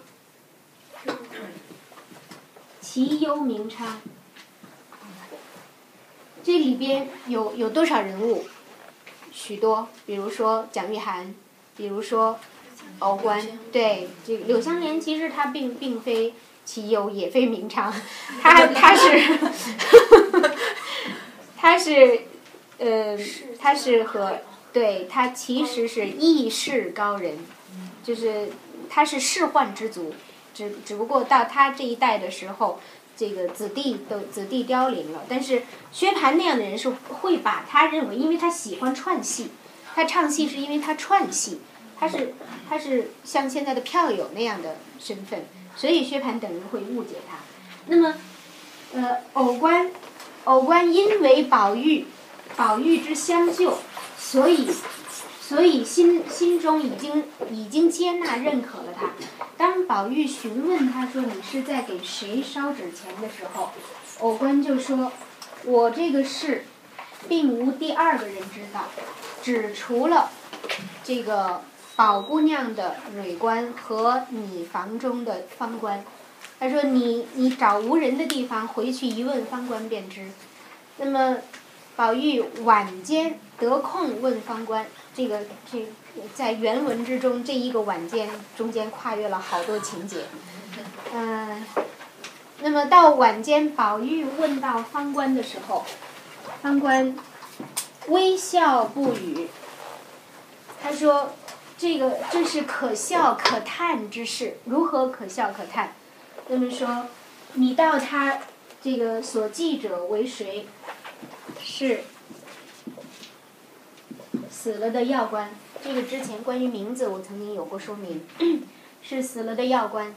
那么，呃，因为偶官是小旦，啊，偶官是小生，药官是小旦。药官死了之后，补了蕊官，就是现在宝钗宝钗堂中的。那么，当年偶官和药官在一起的时候，因为生旦之间颇有温存的。这个戏文，所以这两个人从方官的口里边说，所以这两个人就疯了，不仅仅在戏台上，而且日常之起居亦是亦是温存缠绵的，也是你敬我，我敬你的，就仿如这个呃，仿如真的夫妻一样的。所以当药官一死，偶官哭得死去活来。那么到现在，每到年节之下，尤其这一天是清明，他一定会要要祭奠他。但是后来补了蕊官，我们大家看他也一样是这个呃思台思敬的，所以都问他是不是这个呃得了新人便忘了旧人。但是这个偶官有一大篇这个言论，这篇言论就是就是譬如说男子，他这个丧妻，他不会因为这个因为怀念前人就就不续弦，这样会防了大劫。这大劫还还有无后为为大这个 这个大劫，那么但是只不要忘了前人，这个就是这个是就是有有心有情了。宝玉听了之后，这个方官说：“你说可是可笑可叹吗？”宝玉听了以后，如合了他的该性。所以宝玉的感叹是说：既有这样的人，既老天生了这样的人，还要我这须眉浊物做什么？就是宝玉本以为清净女儿是自己比不了的，然后现在这个一想，竟然连连这个呵护呵护之功也不需要他了，就是 如如偶官这样的，其实是比他这样的须眉浊物。呃，其实是怀有一样的心境，完全完全可以这个呃，完全可以呵护芳华的。那么宝玉对方官有一段话，他说：“我我有一段话要告诉他，只是不好直接说，所以请你来转告。说什么？他说这些烧纸纸钱这些事情是后人异端。”这是后人这个变生出来的旁门左道，并非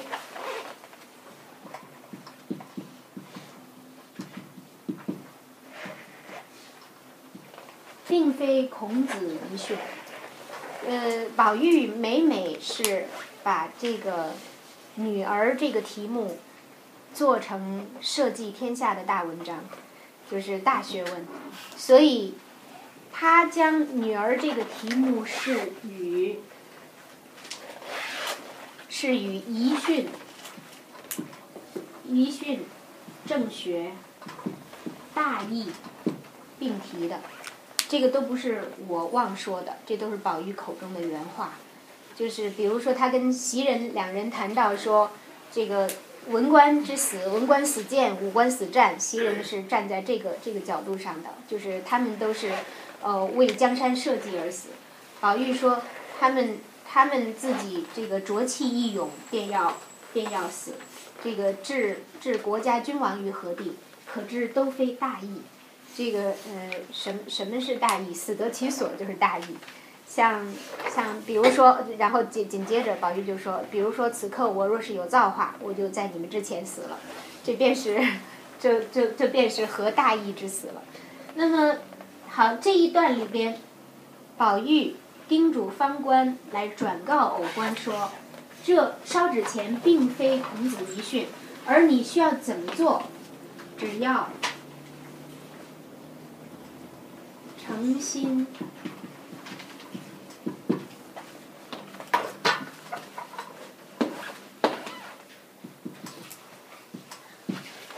只要诚心结义。”他说：“你看我那岸上，只设一炉，然后这随时焚香，他们都不知道为什么，但我心中各有所因。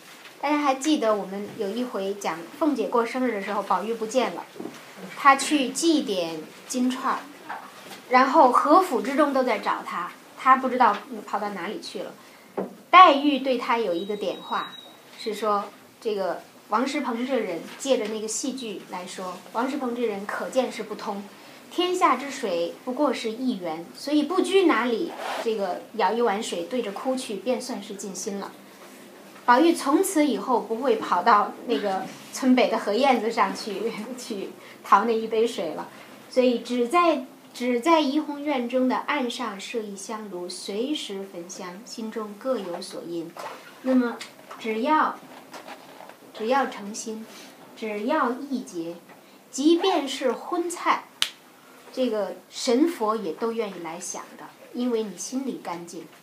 那么，呃，不管是清水、是鲜花、是菜蔬，什么不拘什么，有时只要心诚一供，即便将来流离之时。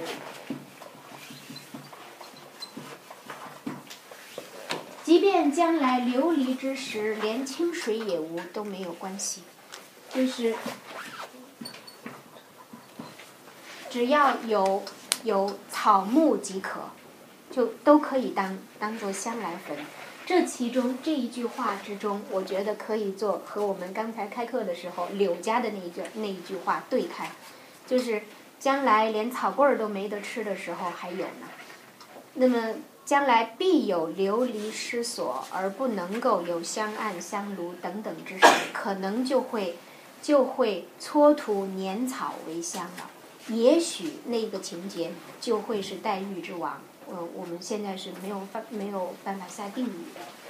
嗯，好，我们回看回看这三人，关于宝黛钗三人的这个关系，其后的婚姻究竟如何？其实到到现在，我我也不能说我给出呃给出一个呃一一个成熟的答案，因为我也还在还在过程之中。但是我们一起来看。偶官与要官与蕊官，这三者之间的关系的比附，它一定是比附。就如就如小红与贾云是对两人初恋的比附，而林官与贾强是对宝黛两人热恋的比附，而这三者之间的关系，其实是出现了一个将来宝黛钗之间的婚姻变化的关系的比附。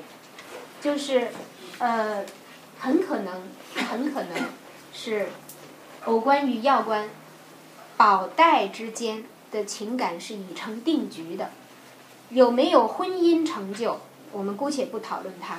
但是这个情感之成定局是很可能的。但是黛玉亡故，然后，然后宝钗，宝钗这个相续，嗯。有没有有没有这个结局？这个我之前也提到过，就是到七十八回的时候，个人的结局如何？蕊官和蕊官和偶官是入了，是进了地藏庵的，方官是进了水月庵的，这又是一个一个结局的预示。呃，那么好，五十七、五十八回，这是插入进来的，在。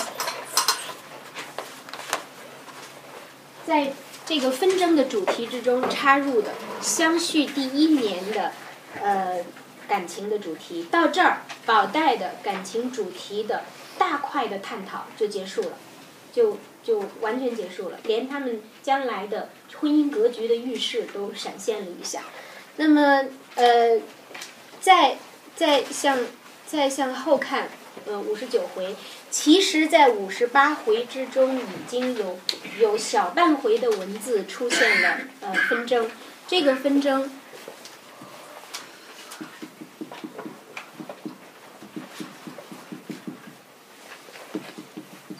我把这两个核心人物写出来吧。一个方官，一个春燕，这两个人是什么关系呢？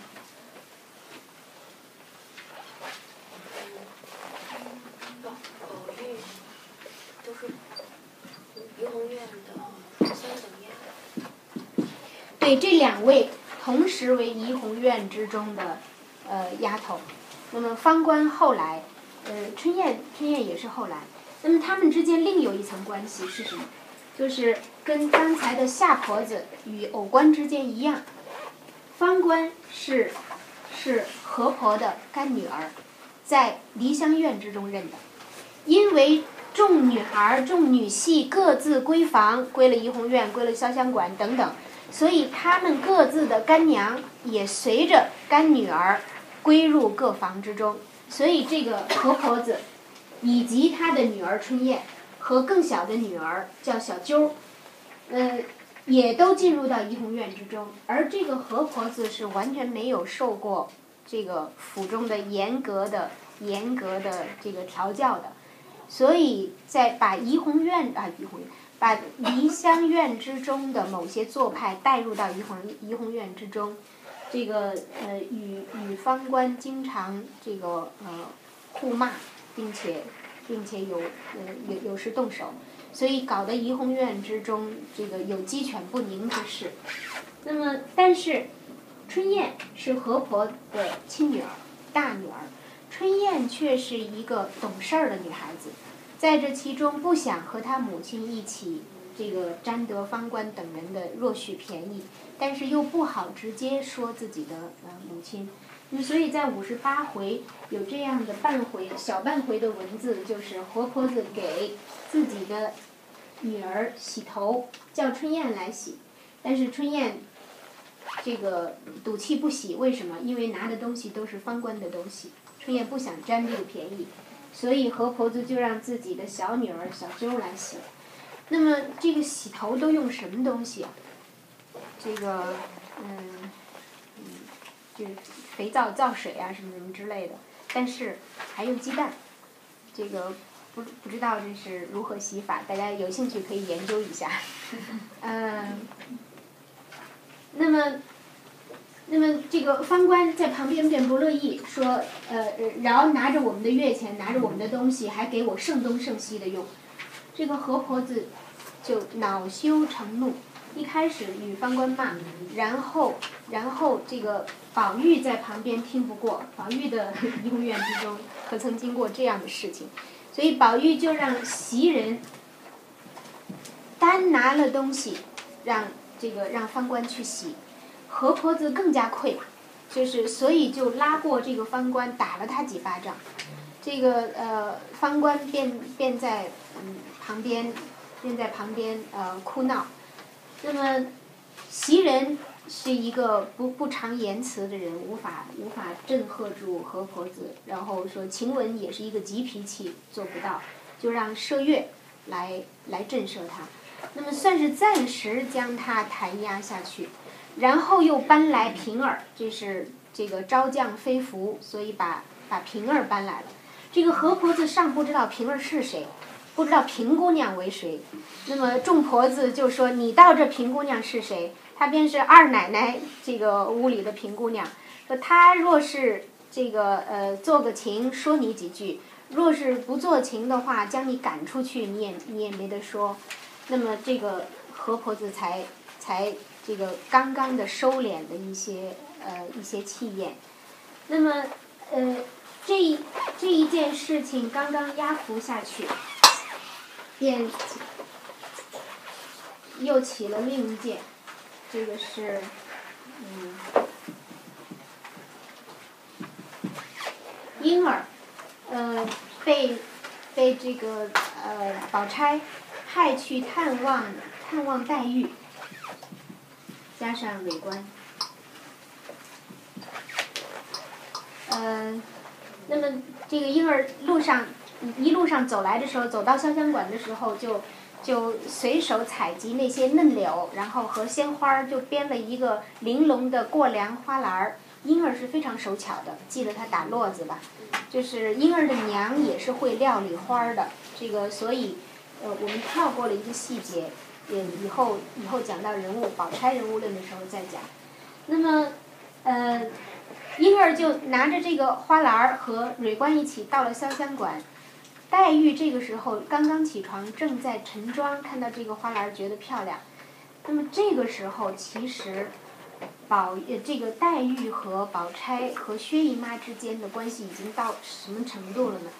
就是，嗯，其实，在五十八回的时候，呃，黛玉的嘴里边已经对薛姨妈说过，说你，你这个，嗯，要么我就认你做娘，那么，呃，说如果你弃嫌我不认的话，那就不是真的心疼我。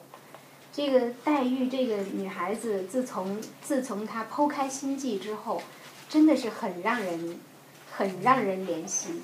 她太渴望亲情了，太渴望母爱了，所以在这一回这一段文字里边，黛玉对对婴儿说：“你回去告诉呃姐姐，这个谢谢她惦记，我和妈这就过去。这个妈指的是薛姨妈，我和妈这就过去，饭也一起在那边吃。他们真的过得像是一家人了。这个时候，所以。”黛玉现在当着人的时候，与宝钗只叫姐姐，与宝琴只叫妹妹。与薛姨妈只即只口叫娘，那么不再指名道姓的，不再称名道姓的，所以旁人看来完全是亲姐妹一样。大家读红楼的时候，对黛玉这个人物可能会忽略了这些细节。那么，所以这一这一天的这一顿饭应该是在在这个呃呃恒芜院吃的。那么紫娟就派藕官先把黛玉的这个金帕和筷子，就是食具，拿到送到呃送到这个恒芜院去，和和婴儿这个蕊官在一起，也算出趟公差。那么这样三个人，这三个丫头一起又走到这个沁芳沁芳西边。那么婴儿就让他们两位先去送送这个筷子等等，然后自己在这儿接着编花篮儿。那么等他们两个回来，两位回来之后，又碰到春燕在这儿，然后春燕和他们就聊起来，这个呃说是就问到藕官说，你前儿怎么惹了我这个姨妈？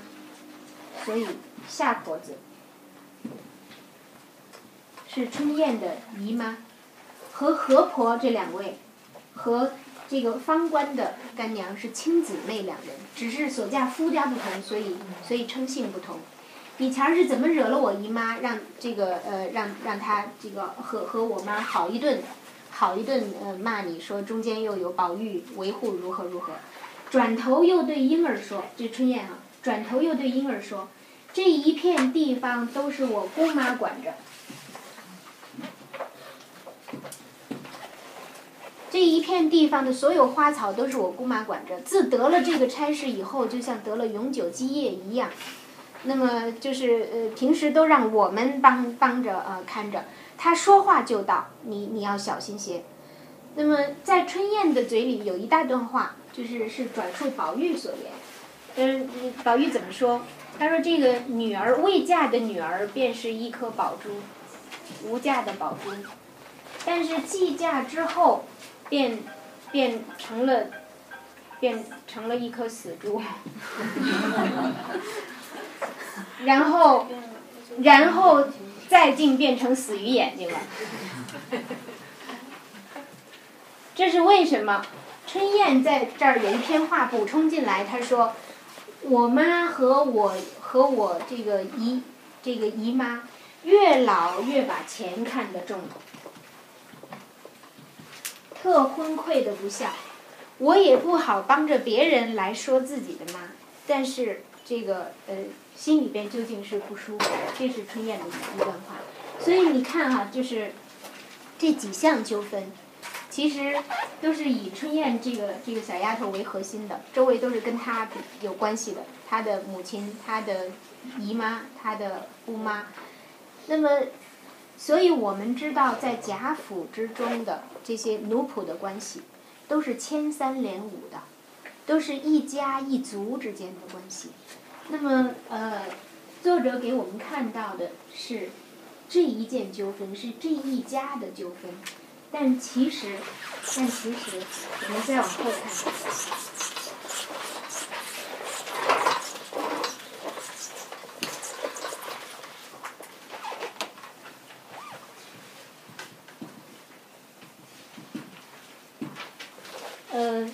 房里的柳家，柳家的，呃，这是大观园的厨房，是在大观园第一年的冬天到来的时候，在凤姐的建议之下，单独给众姊妹所建的一个内厨房，而不是老太太那边的大厨房。那么是为了便于呃各姑娘们不再顶着冷风朔气的到贾母那边去去吃饭，那么这是想得很周到的。但是也因此而而这个后文埋下了很多的伏笔。这个柳家的曾经出门到到这个园外边去，然后回来的时候碰到门口这个门口这个该班儿的一个一个小厮，而这个这个小厮跟柳家的说什么？说那个呃。好婶子，你进去以后把那熟了的杏子偷出来几颗给我吃。这个呃柳家的便说今年如何如何严，怎么怎么。那么然后就说，你那好舅，你那好舅母和好姨妈两三个都在里边管着园子，你为什么不让他们给你给你来呃来揪，偏让偏让我来揪？就是你们都都能得这个便利的。然后这个小厮便愧了，就羞愧了，然后反过来跟柳家的说：“这个，那你以后也也得不到我的好处，比如你半夜去买东西打酒什么的，我就不给你开门。那么，将来姐姐得了好去处，将来姐姐有了好去，这个姐姐指的是柳家的女儿，叫柳五儿。将来姐姐得了好去处，用人的时候多呢，那个时候就别找我。”这是什么话？这是说的是什么意思？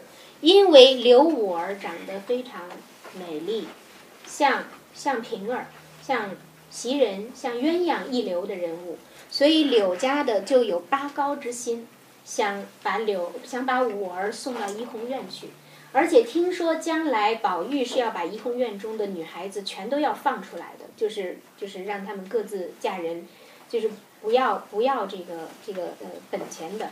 所以，所以这个呃，很多人都在打这个主意。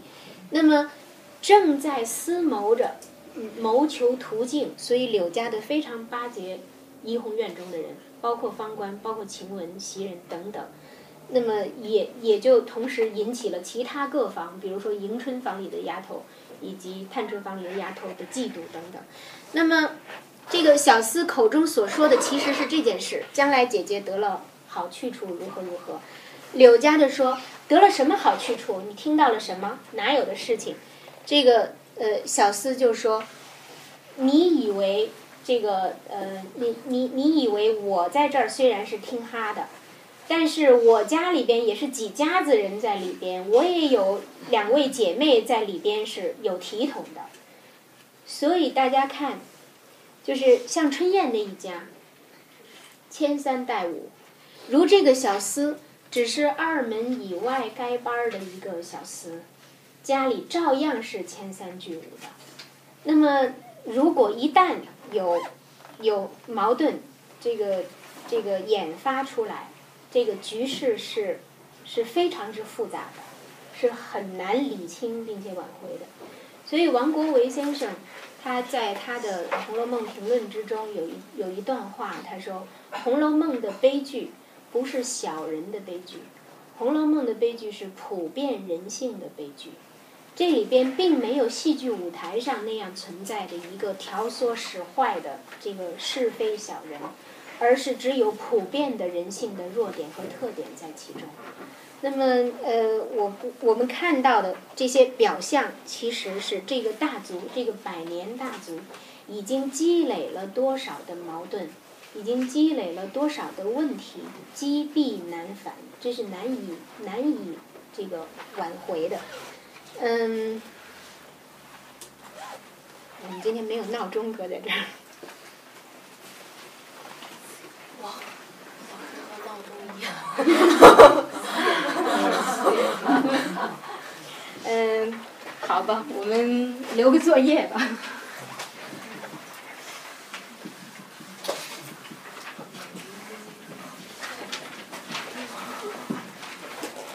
嗯，茉莉粉、蔷薇硝、玫瑰露、茯苓霜，呃，这涉及到，呃，再再包括后边的这个平儿行拳，这是呃五十九回六十回，我们刚才讲到五十八回，五十九六十回。然后，然后就是宝玉过生日这一回，看来只能我们只能压缩到下一次，将二游的文字再再压缩的精炼一些，才能够将第二年呃看完。我希望这个能够嗯帮助大家对于呃就是红楼第二年贾府之中的局势能够有一些能够呃有一些认识。头绪很乱情情节非常繁密希望我没把大家讲得太糊涂。好吧嗯那就今天到这儿。